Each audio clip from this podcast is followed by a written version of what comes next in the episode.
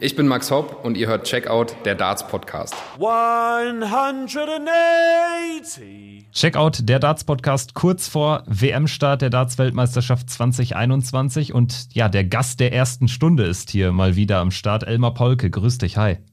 Hi, ich grüße euch. Ja, Christian, ähm, auch du bist natürlich wieder dabei. Äh, bei uns ist die Vorfreude auch ziemlich groß. Ja, da hast du vollkommen recht, Kevin. Ich freue mich auch. Die Vorfreude ist riesig und begrüße natürlich auch erstmal dich, unseren Gast Elmar. Hallo Elmar und alle, die zuhören. Elmar, wie ist es bei dir? Also wie laufen die Vorbereitungen? Ist ja immer eine sehr intensive Zeit, gerade für dich auch. Ja, es ist eine sehr intensive Zeit, die auch dann wirklich äh, immer schon im Oktober eigentlich so losgeht. Ne? Dann all mit den, mit den vielen Turnieren, die gespielt werden. Auch der November war pickepacke voll. Äh, da wird viel über Darts geredet. Da ist man wirklich, äh, man, man ist voll im Thema drin. Wir waren jetzt zuletzt noch bei Gabriel Clemens zu Besuch im Saarland. War mit ihm an der Saarschleife. Auch da nochmal so das letzte Gespräch äh, mit ihm geführt für den die WM natürlich wichtig ist. Er will endlich mal gut abschneiden bei der WM. Ich glaube, wir wissen alle oder sind alle der Meinung, dass er das Zeug dazu hat. Bin sehr gespannt. Äh, natürlich auch dann sollte es da zu diesem Duell mit Nico Kurz kommen sind wir, glaube ich, alle ziemlich heiß drauf, oder? Ja, auf jeden Fall. Also da wollen wir auch gleich nochmal mit dir ausführlicher drüber sprechen. Ja. Ähm, vielleicht auch ein Thema noch, ähm, da vorangesetzt, jetzt auch losgelöst von der reinen WM-Berichterstattung. Du bist jetzt wieder mit einem Buch rausgegangen in die Öffentlichkeit, ist jetzt seit ein paar Tagen äh, draußen. Ja, wie schnell war denn das Ding geschrieben diesmal? Oder wie langsam? Äh, ja, du, ich hatte ja Zeit, ne? Also äh, ich war ja irgendwie tatsächlich in der Situation, dass ich eigentlich von Mitte März bis, bis Anfang Juli äh, ausgebremst war, jobmäßig. Äh, ich hatte Ende des letzten Jahres schon die Idee gehabt, ein Buch zu schreiben, nachdem irgendwie klar war, jetzt sind Taylor und Van Barneveld weg. Inzwischen wissen wir, wann die wird wohl den Comeback-Versuch starten. Aber damit ging für mich einfach eine Ära zu Ende und es war Zeit, irgendwie nach vorne zu schauen. Ich finde, es hat sich eine Menge getan. Es sind eine Menge neuer Typen auf die Tour gekommen. Und das war eigentlich so der Anlass zu sagen, komm, äh, ich, ich setze mich nochmal ran. Dann kam der Verlag auf mich zu und ich habe dann gesagt, äh, komm, mache ich. Man, man darf das irgendwie nicht unterschätzen, so ein Buch zu schreiben. Das macht zum einen natürlich Spaß, weil es auch was ganz anderes ist. Ich, der ich ja eigentlich im Fernsehen oder auf Veranstaltungen nur unterwegs bin, äh, und dann ist das mit dem Buch nochmal so eine andere Art und Weise, sich auch mit dem Thema auseinanderzusetzen. Das tut mir teilweise ehrlich gesagt auch ganz gut. Ich, dann hocke ich echt da und reflektiere auch ein bisschen mehr, wozu ich mir sonst die Zeit vielleicht äh, gar nicht so rausnehme. Äh, und dann ist aber auch irgendwann äh, die Situation, wo du auch keinen Bock mehr hast. Dann hast du nämlich drei, vier Monate daran geschrieben und das sollen ja auch ein paar Seiten werden. Es sind, glaube ich, 240 Seiten geworden und dann reicht's auch. Und dann geht's mit Lektorat nochmal hin und her und äh, ja, aber, aber auch diese Phase äh, gut überwunden. Du äh, sprichst das ja gerade an, Elmar, auch mit äh, Lektorat. Und äh, ich weiß das ja auch, wo du noch in, in, dieser Vorlesung warst, vergangenes Jahr in Osterwijk. Da hast du das ja auch ein bisschen angerissen. Erzähl mal vielleicht den Leuten, was sind denn da so die konkreten Abläufe, wenn man da ein Buch schreibt? es ist zunächst mal so, äh, du, du, als, als Autor stellst du dem Verlag ja dein, deine Idee vor. Ne? Also ich, ich habe ich hab dem Verlag meine Idee vorgestellt, als sie auf mich zugekommen sind. Und dann schreibst du eigentlich los, die, die Themen lege ich ja fest. Und was ich ganz gut finde, ich habe da als Lektorin äh, die, die Ronit, die sich mit Darts gar nicht so gut auskennt, was glaube ich für uns immer ein ganz guter Gradmesser dafür ist, kann das auch derjenige nachvollziehen, der vielleicht nicht ganz so im Thema Darts drin ist. Das muss man sich schon klar machen. Das ist äh, hoffentlich auch ein Buch für Dart-Nerds, aber die wissen ja auch schon so wahnsinnig viel. Äh, ich, ich, das Buch ist auch so geschrieben, dass jemand, der sich mit Darts noch nicht so auskennt, glaube ich, ganz gut in die Welt äh, des Darts eingeführt wird und, und das nachvollziehen kann. Er wird vielleicht irgendwann sich ein bisschen ausklinken, wenn man, wenn man auf Match-Einzelheiten äh, eingeht und mit welchem Doppel er nun gecheckt hat. Aber dann bist du halt mit der Lektorin im Austausch. Ich, ich schicke ihr meine Kapitel zu. Sie, sie hat Ideen. Willst du das dich vielleicht nochmal umstellen? Willst du dich vielleicht die Geschichte an den Anfang stellen? Und dann, dann baust du und werkelst du an den einzelnen Kapiteln herum. Und irgendwann ist es dann fertig und dann, dann geht es noch in das Korrekturlektorat, wo es um reine Rechtschreibfehler und so ein Kram geht. Und man stellt am Ende fest, sie haben auch nicht alles gefunden. Jetzt ähm, hast du ja auch in dem Buch, ich sag mal, einen zweiten Handlungsstrang mit dem, mit dem Tagebuch, was sich da auch durchzieht. Ja. Ähm, und du hast jetzt auch eben schon mal eingangs äh, mal wieder erzählt, wie das auch war in dieser Phase, wo du auch selbst beruflich so ein bisschen kaltgestellt warst, sag ich mal. Wenn du jetzt auf dieses Corona-Jahr zurückblickst, Was war denn so die, die größte Herausforderung, ähm, wenn wir auch über, über den Dartsport sprechen, für, für die PDC in dieser Zeit? Ähm, das alles, ja, oder so viele Turniere wie möglich dann doch an den Start zu bringen, das war ja schon eine Herkulesaufgabe. Ja, absolut. Und ich finde, um das mal eingangs zu sagen, Sie haben das, glaube ich, echt verdammt gut hinbekommen, wenn man auch sich auf, andere Profisportarten schaut. Ich glaube, für die PDC war die größte Herausforderung die Flexibilität. Sie mussten unglaublich häufig ihre Pläne über den Haufen werfen, weil sie gemerkt haben, Mist, wir können immer noch keine Turniere veranstalten. Wie machen wir es eigentlich jetzt, nachdem sie äh, eigentlich stillgelegt waren? Jetzt, jetzt hatte die PDC auch mit der Home Tour, glaube ich, früh erkannt, okay, das ist ein Riesentrumpf, den wir als Dartspieler haben. Wir können nämlich zu Hause Dart spielen und lassen uns doch ein Turnier bestreiten, wo alle zu Hause sind und, und, und die Home Tour stattfinden lassen. Das, äh, das, das war natürlich ein Riesentrumpf. Ansonsten, ich, ich glaube, da ging es also mir und da ging es wahrscheinlich der PTC so wie allen anderen auch. Ich fand es am schwierigsten, nicht zu wissen, wann es wieder weitergeht. Und das war auch so der Punkt, als ich im Ende Juni da saß und dachte, okay, das, das halte ich zwar noch ein, zwei Monate durch, aber was ist denn eigentlich, wenn es noch sieben Monate sind? Was, was machen wir, wenn das in das nächste Jahr geht und, und es besteht eine Spielpause? Man wusste es ja wirklich nicht. Und ich glaube, so ging es auch dem Verband. Und äh, ich glaube, diese Schwierigkeit hat auch die PDC Europe gerade, die viel äh, dringlicher und viel existenzieller auf den Verkauf von äh, Tickets angewiesen ist, als es die PDC ist, die ja große Fernsehturniere hat, die große Hauptsponsoren auf den Turnieren hat, die also auch Geld mit TV-Rechten einnimmt. Das, das kann die PDC Europe nicht und da, da sitzt man irgendwie mit allen im gleichen Boot, einfach nicht zu wissen, was kommt, nicht zu wissen, wohin man planen kann, was man, was, was geht, was geht nicht. Und ja, das, das habe ich echt auch nicht als so leicht empfunden. Bei mir war es auch so, auch im Juli habe ich auch gedacht, übersteht das The Zone?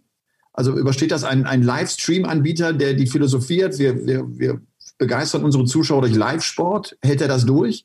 Er hat es zum Glück durchgehalten, aber da waren schon echt so ein paar Fragezeichen, wo du dann abends auch zu Hause sitzt und denkst, okay, was ist eigentlich, wenn das nicht geht? Und was ist eigentlich, wenn die PDC das nicht hinbekommt? Was, was, was mache ich dann eigentlich? Ne? Und äh, ja, von daher waren es keine einfachen Monate. Ich hatte halt für mich irgendwann festgestellt, ich muss was machen. Wenn ich nur zu Hause sitze und warte, dann drehe ich irgendwann durch. Dann ist es auch schlecht für mein Gemüt.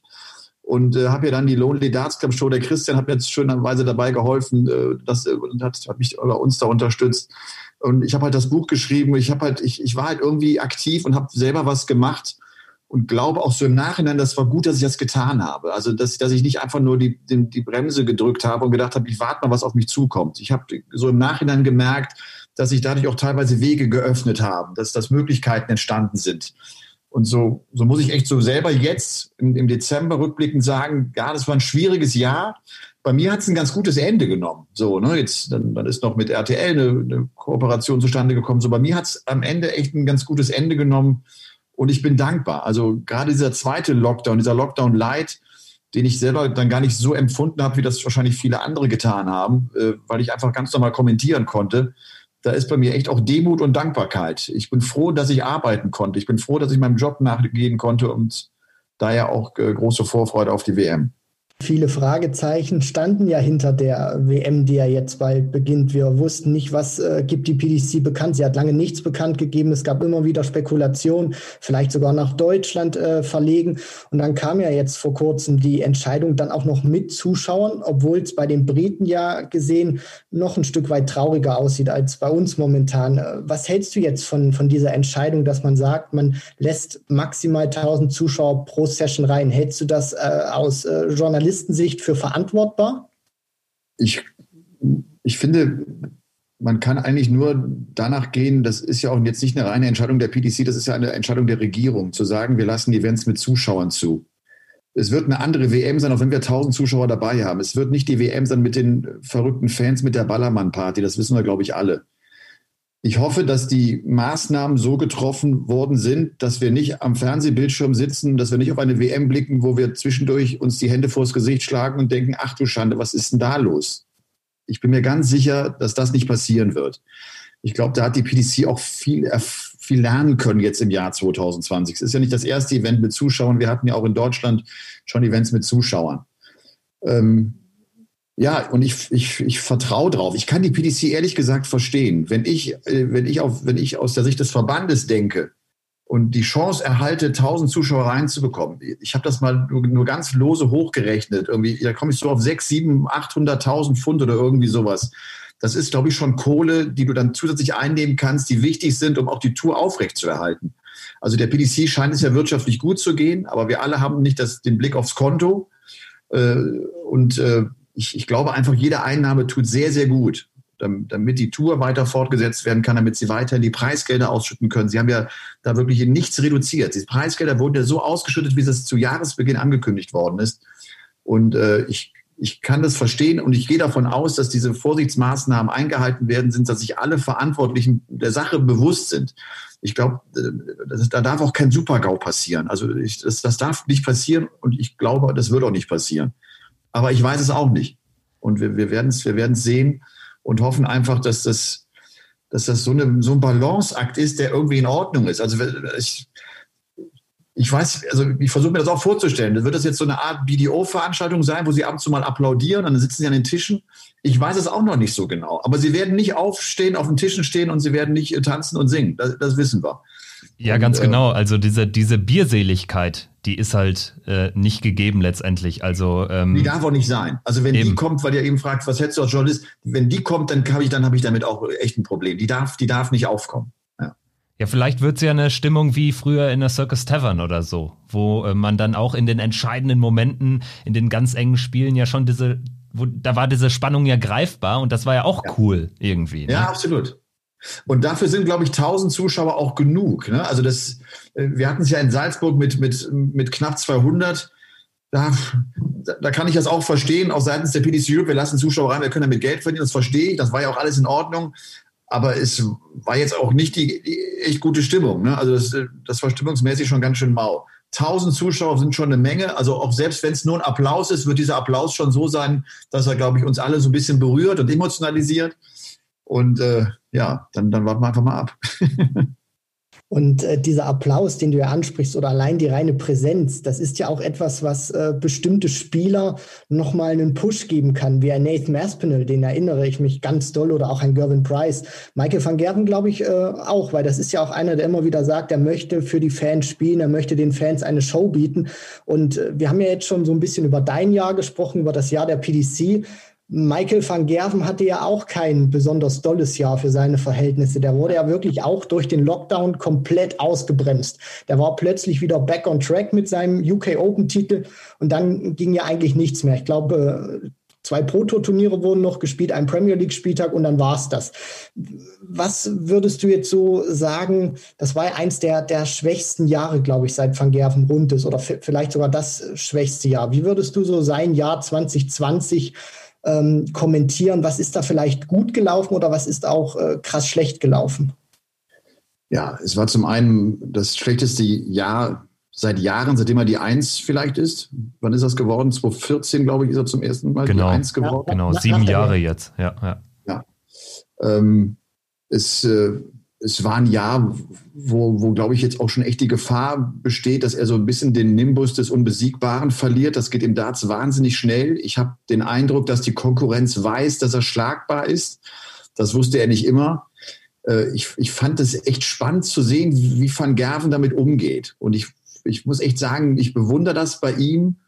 Er, der ja auch so erfolgsverwöhnt ist, wie der, wie der sich selbst dieser Aufgabe stellt, wie, wie demütig der irgendwann auch wird, ne? wo, wo er weiß, ich werde jetzt nicht so gut spielen, wie ich das eigentlich von mir erwarten muss, aber ich kämpfe trotzdem und ich beiße trotzdem.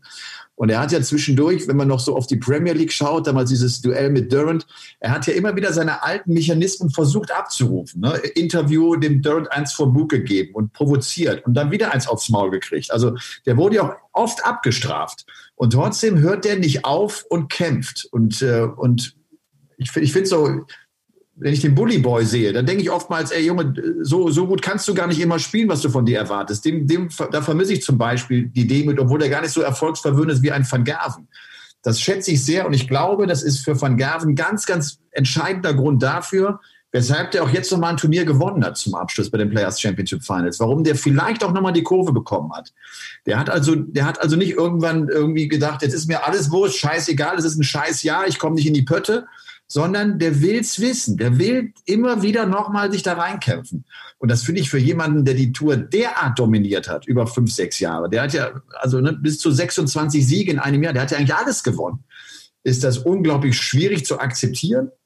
Und äh, ich finde, das hat er echt gut gemeistert. Und ich glaube immer noch, ich glaube, das größte Problem für ihn waren einfach die wenigen Turniere. Also ne, der geht, der geht World Matchplay im Mitte Juli raus und äh, geht überraschend früh raus und kann dann Ende August in der Premier League nochmal spielen. Sechs Wochen Pause, sechs Wochen, wo du nicht weißt, wo du stehst. Und dann läuft es wieder nicht und du musst wieder geduldig sein und warten. Das war, glaube ich, für Van Gerven und für die Topspieler das größte Problem, weil es auch so ungewohnt war. Der Rhythmus war in diesem Jahr ganz anders als sonst. Und somit war es ein schwieriges Jahr und ich, euch wird es genauso gehen. War das jetzt der Sieg, der ihn zur WM gebracht hat und der ihn jetzt wieder in Fahrt gebracht hat? Ich weiß es nicht, aber es könnte sein.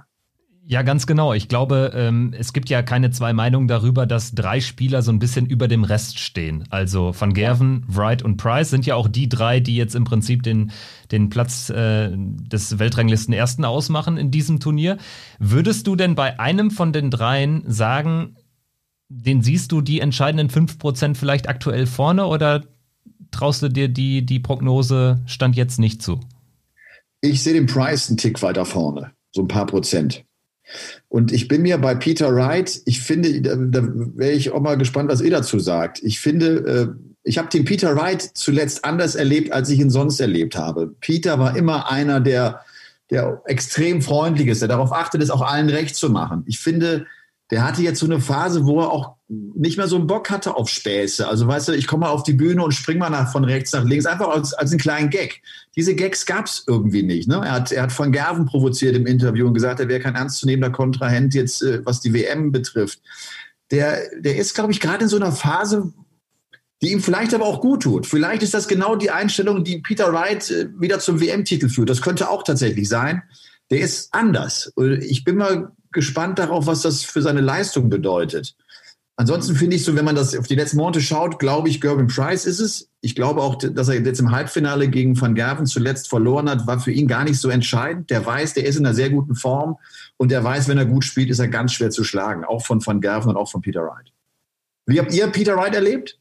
Also ich muss ganz ehrlich sagen, ich habe so gegen Ende hatte ich auch so ein Stück weit das Gefühl, der ist vielleicht auch ein bisschen demotiviert, weil wir haben ja alle drüber gesprochen Anfang des Jahres. Jetzt hat er endlich diesen ganz, ganz großen Fisch. Klar, er hat die UK Open gewonnen, aber den Weltmeistertitel, das ist dann nochmal was anderes, weil da waren sie alle dabei. Damals hat man ja immer wieder gesagt, Van Gerven hatte damals zurückgezogen, Taylor war nicht mit dabei. Price war da noch überhaupt nicht der Spieler, der er jetzt ist. Und äh, jetzt kommt er eben dahin und kann sich praktisch nur drei Monate den Fans präsentieren. Und äh, plötzlich kommt da nichts mehr in der Hinsicht. Und ich glaube auch schon, dass das ein Peter Wright vielleicht auch ein Stück weit, ähm, ja, ich will jetzt nicht sagen, in eine, in eine, depressive Phase versetzt hat, aber das ihn schon runterziehen kann, weil er dann auch mal pl äh, plötzlich merkt, er ist, er kann die Leute nicht mehr unterhalten, er kann sich nicht präsentieren und das ist dann vielleicht auch schon so ein Faktor, der sich irgendwann mal in den Kopf einschleicht und ich bin da jetzt auch mal wirklich gespannt, wie er sich äh, rauszieht, weil er hat ja von den Averages, fand ich ihn bis, bis zur Jahreshälfte eigentlich der konstanteste Spieler. Also der hat auch auf der Proto immer Averages gespielt von 100 plus.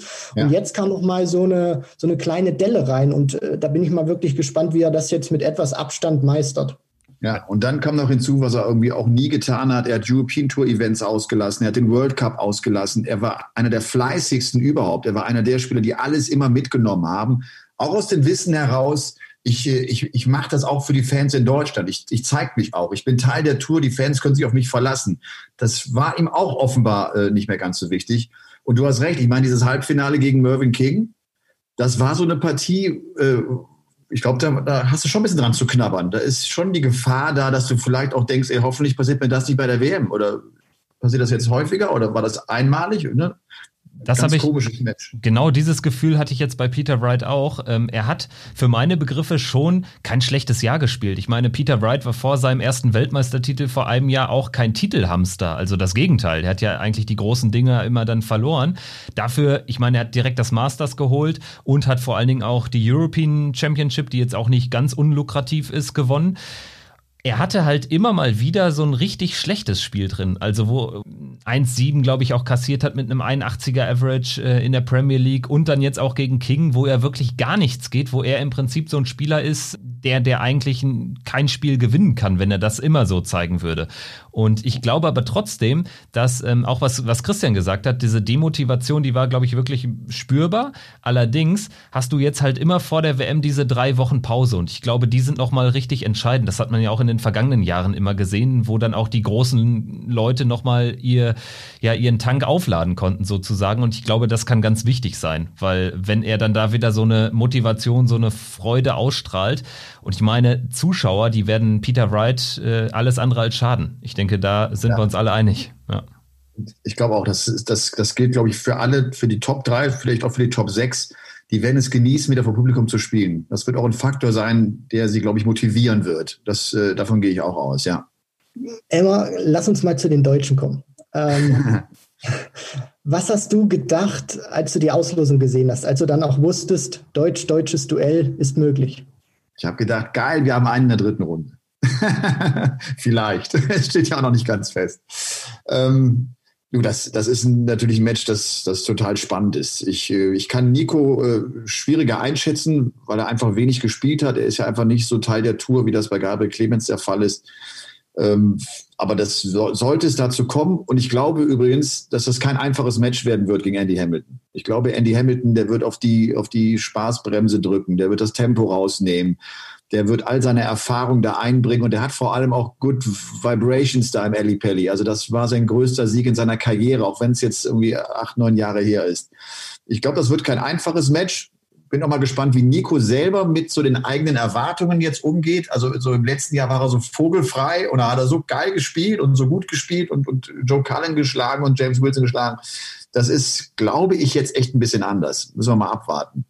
Und wenn es dann kommt zu Gabriel Clemens gegen Nico Kurz, Gaga sagt auch so, dann ist halt unsere Freundschaft, wir verstehen uns gut, die macht mal kurz zwei Tage Pause dann. Also ne, so der, der scheint mir echt auch, der hat, der hat den nächsten Schritt gemacht in diesem Jahr. Wenn es auch noch nicht das ganz große Highlight war mit einem Viertel- oder Halbfinale bei einem, bei einem Major-Turnier, beim TV-Turnier.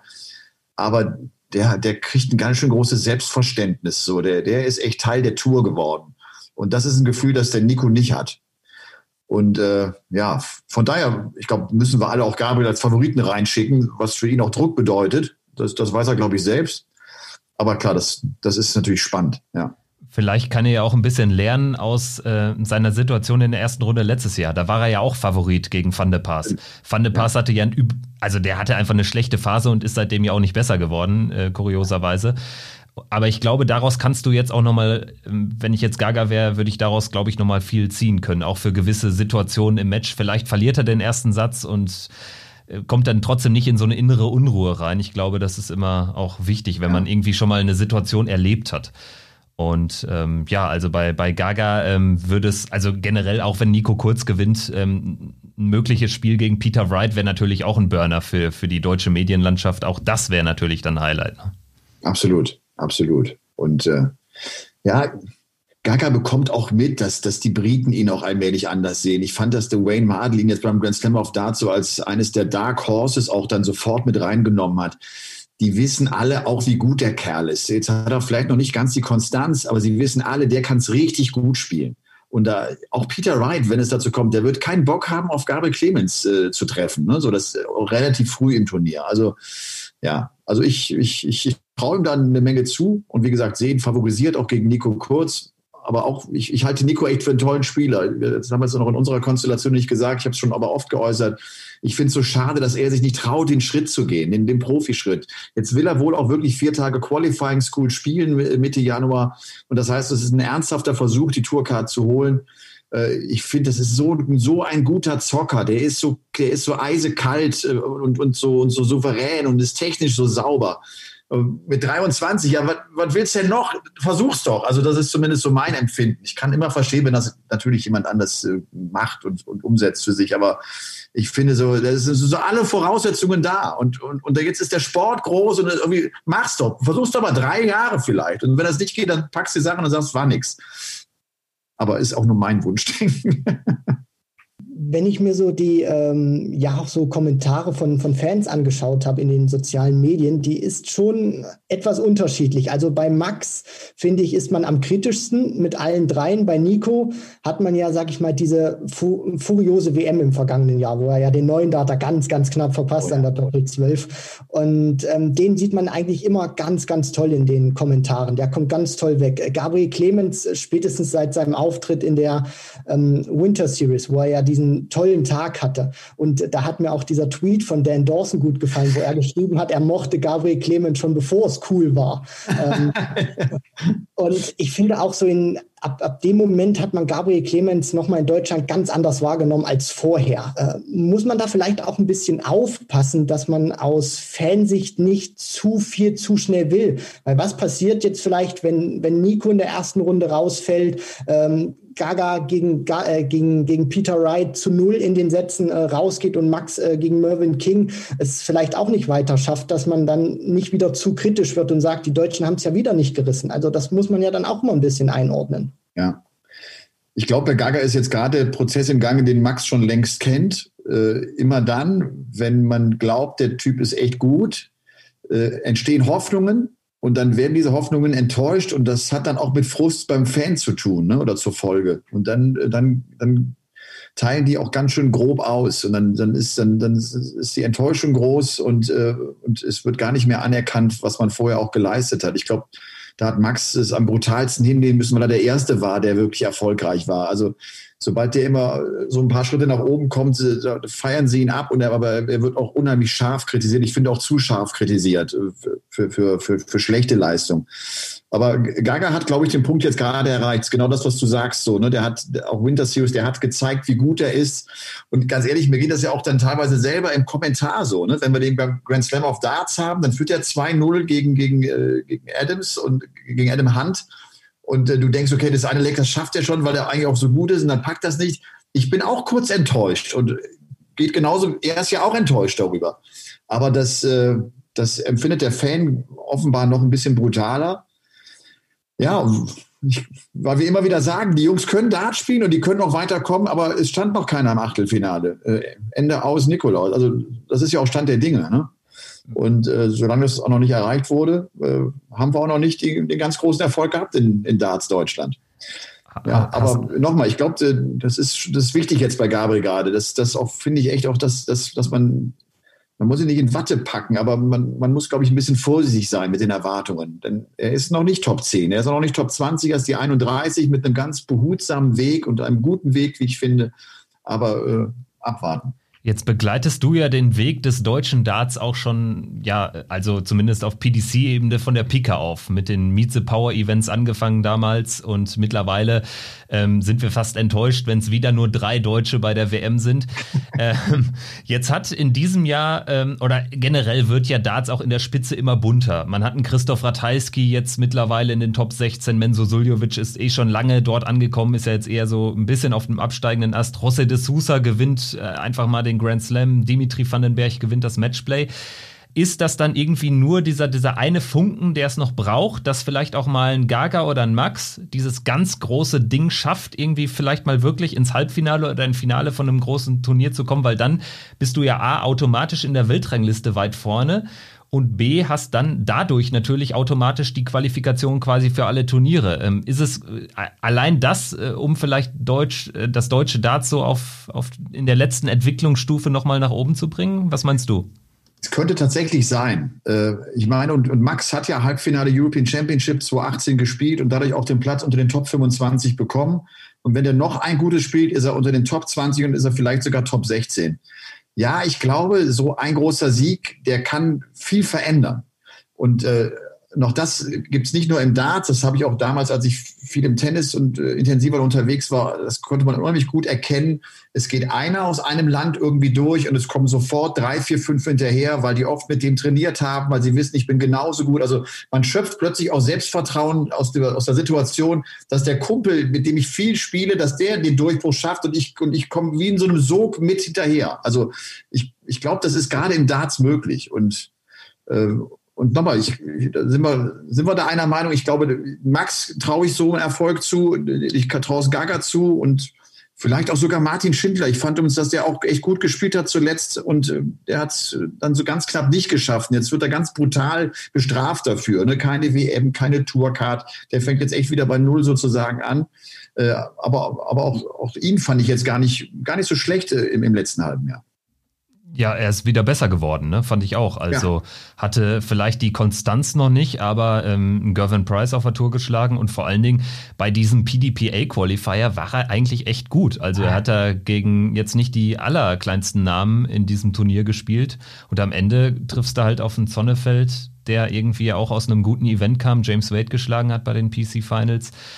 Aber ich denke, also, äh, um das abzuschließen, letztendlich kann man doch von einer ähm, zwar recht langsamen Entwicklung in den letzten Jahren sprechen, aber von einer Entwicklung, die in die richtige Richtung geht. Würdest du das grundsätzlich so beschreiben, aufs deutsche Darts bezogen? Aufs deutsche Darts bezogen und darauf bezogen, dass das am Ende ein Erfolg eines Einzelkämpfers ist. Was wir noch überhaupt nicht haben, ist eine gute Struktur mit Nachwuchsarbeit, bei der wir kontinuierlichen Erfolg sehen, wo junge Spieler nach oben geführt werden. Da erkenne ich noch gar nichts. Wir haben noch keine Darts Academy. Äh, wir, wir haben einfach nicht die Ausbildung. Da, da hofft man über den DDV, dass ein paar Nachwuchsspieler nachkommen. Ja, es gibt auch einzelne gute Spieler, aber wahrscheinlich müssen sie es alle schaffen, indem sie einfach selber den Versuch starten und sich qualifizieren und dann irgendwann vielleicht äh, über die, Quali über die Qualifying School sich eine Tourcard holen und sich dann irgendwie äh, da durchmischen. Äh, das fehlt uns noch. Ich glaube auch gerade im Vergleich zu den Niederlanden, wo, wir, wo man echt erkennen kann, die haben eine viel, viel größere Dichte an, an guten Spielern. Wie viel haben sie jetzt? Fünf unter den Top 25 oder so in etwa? Genau, ja. Das ist eine ganz andere Situation. Die sind uns aber auch irgendwie 10, 15 Jahre voraus. Das muss man auch ganz klar sagen. Ne? Bei denen ging es dann irgendwie äh, mit, mit dem ersten WM-Sieg von Barney los, 98. Und da muss sich was tun. Ich glaube, wenn wir, wenn wir einen kontinuierlichen Erfolg haben wollen, muss sich in der Struktur noch was verändern. Da brauchen wir viel mehr Nachwuchsförderung. Also halten wir fest, dass wir im Prinzip ein Zugpferd brauchen, letztendlich. Und vielleicht kommt das ja früher, ja. Ähm, als wir alle denken. Ja, du mit der Academy, das, das, das war auch bei mir mal ein Gedanke vor ein, zwei Jahren, wo ich gedacht habe, okay, wenn wir, wenn wir große Sponsoren dafür finden, dann hänge ich mich da rein, dann mache ich das auch. Aber wir haben sie damals leider noch nicht gefunden. Ähm, ich, ich, ich glaube, das täte gut. Wir, wir müssen ein professionelles Umfeld schaffen. Du musst die jungen Spieler früh äh, auf diese Profitour vorbereiten. Da muss ein Mentalcoach her, da muss ein guter, ein erfolgreicher Ex-Spieler vielleicht her. Da, da, da muss einfach das trainiert werden und geübt werden, was sich vorbereitet für die Profitour. Und, und, und davon sind wir, glaube ich, aktuell noch komplett entfernt. Ansonsten ist man ja, Stand jetzt, äh, wird man ja eigentlich von einem auf den anderen Tag ins kalte Wasser geworfen. Wenn man es tatsächlich schafft, sich die Tourkarte zu holen bei der Q-School, dann äh, bist du ja, sage ich mal, in diesem Touralltag automatisch dann für zwei Jahre drin und wirst da vielleicht auch ein Stück weit erschlagen, wenn du ganz unerfahren bist und äh, aus einem vollen Beruf kommst. Und das wird ja auch durch äh, Corona momentan noch ein bisschen schwieriger gemacht. Wir haben ja die Ankündigung gehört zur, zur Q-School, dass die auch verändert wird. Vielleicht kommt es auch mit Martin Schindler, weil er ja ein Tourcard-Holder noch ja. ist, stand jetzt vielleicht ein bisschen besser zugute. Aber ich will jetzt auch nicht direkt äh, über die Q-School sprechen, Emma, sondern ähm, weil ja die, die PDC auch dieses Jahr eine tolle Arbeit geleistet hat. Was glaubst du, wie lang, wenn das jetzt so weitergeht, können die das aufrechterhalten oder muss das irgendwann vielleicht angepasst werden? Du, ich kann dir da ehrlich gesagt gar keine äh gar keine Einschätzung abgeben, weil da auch keiner offen drüber redet. Also auch seitens der PDC sagt ja keiner, das halten wir jetzt noch acht Monate durch oder sowas. Einfach auch nicht, weil sie eine, keine Panik entstehen lassen wollen. Man darf ja nicht vergessen, dass viele Spieler einfach auch abhängig sind von den Preisgeldern. Also wenn dieses Signal seitens der PDC käme, dann würden ja viele, glaube ich, sich umorientieren und noch sagen, ich kann kein Vollprofi-Dasein mehr führen, dann muss ich mir jetzt einen Job suchen. Sie scheinen finanziell noch gut aufgestellt zu sein. Wenn man sie darüber reden hört, sagen sie immer nur, ja, wir sind, wir sind, wir haben unsere Polster ganz bewusst zurückgelegt und wir sind imstande, die Tour aufrechtzuerhalten. Ich, ich glaube denen das jetzt einfach mal. Aber ich, ich habe leider auch noch mich mit Barry Hearn nicht hinsetzen können und zusammen äh, das, den Kontoauszug äh, betrachtet. Äh, aber auch ein Barry Hearn, es ist ja auch sein Lebenswerk irgendwie. Der hat ja, glaube ich, wenn ich das richtig verstanden habe, auch das ein oder andere Pfund auf der hohen Kante liegen. Ich glaube, also bevor es die PDC so ganz hart erwischt, wird auch er reingehen und wird das Ding versuchen zu retten. Und jetzt, vielleicht ist der Weg ja tatsächlich gar nicht mehr so weit, wenn das mit den Impfstoffen funktioniert und wir nach dem Sommer vielleicht eine bessere Situation haben. Das könnte ja dann auch ein wichtiges Signal sein für die PDC. In diesem Sinne, ich würde sagen, ähm, das sind doch alles trotz der Corona-Pandemie ähm, ja ganz gute Vorzeichen jetzt für, für, eine, für eine geile WM, vielleicht für auch ein besseres Jahr 2020 aus Zuschauerperspektive. Ähm, da gibt es ja jetzt Hoffnung, wie du angesprochen hast. Impfstoff in Großbritannien wird ja sogar schon geimpft. Da sind sie ja sogar weiter als wir in Deutschland.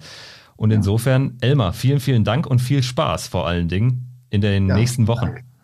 Danke dir. Danke euch. Oder euch auch viel Spaß. Ich glaube, äh, wir hängen alle jetzt äh, so ein bisschen an der Nadel und genau. ziehen uns diese zwei, drei Wochen wunderbar rein. Da liegt äh, Elmar definitiv richtig. Wir hängen an der Nadel, aber wir können froh sein, es geht jetzt auch morgen schon los. Morgen Abend Peter Wright, unter anderem der Titelverteidiger im Einsatz am ersten Tag der PDC Darts Weltmeisterschaft 2021 im Ellipelli. Wir bleiben dran, werden täglich für euch eine entsprechende Berichterstattung liefern hier im Podcast, werden die Partien des vorangegangenen Abends beleuchten und natürlich einen Ausblick auf die Partien des neuen Tages geben.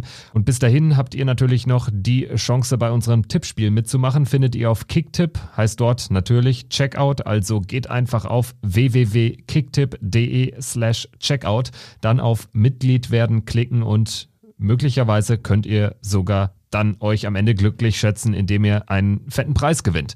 Wir haben dann ein bisschen was für euch vorbereitet.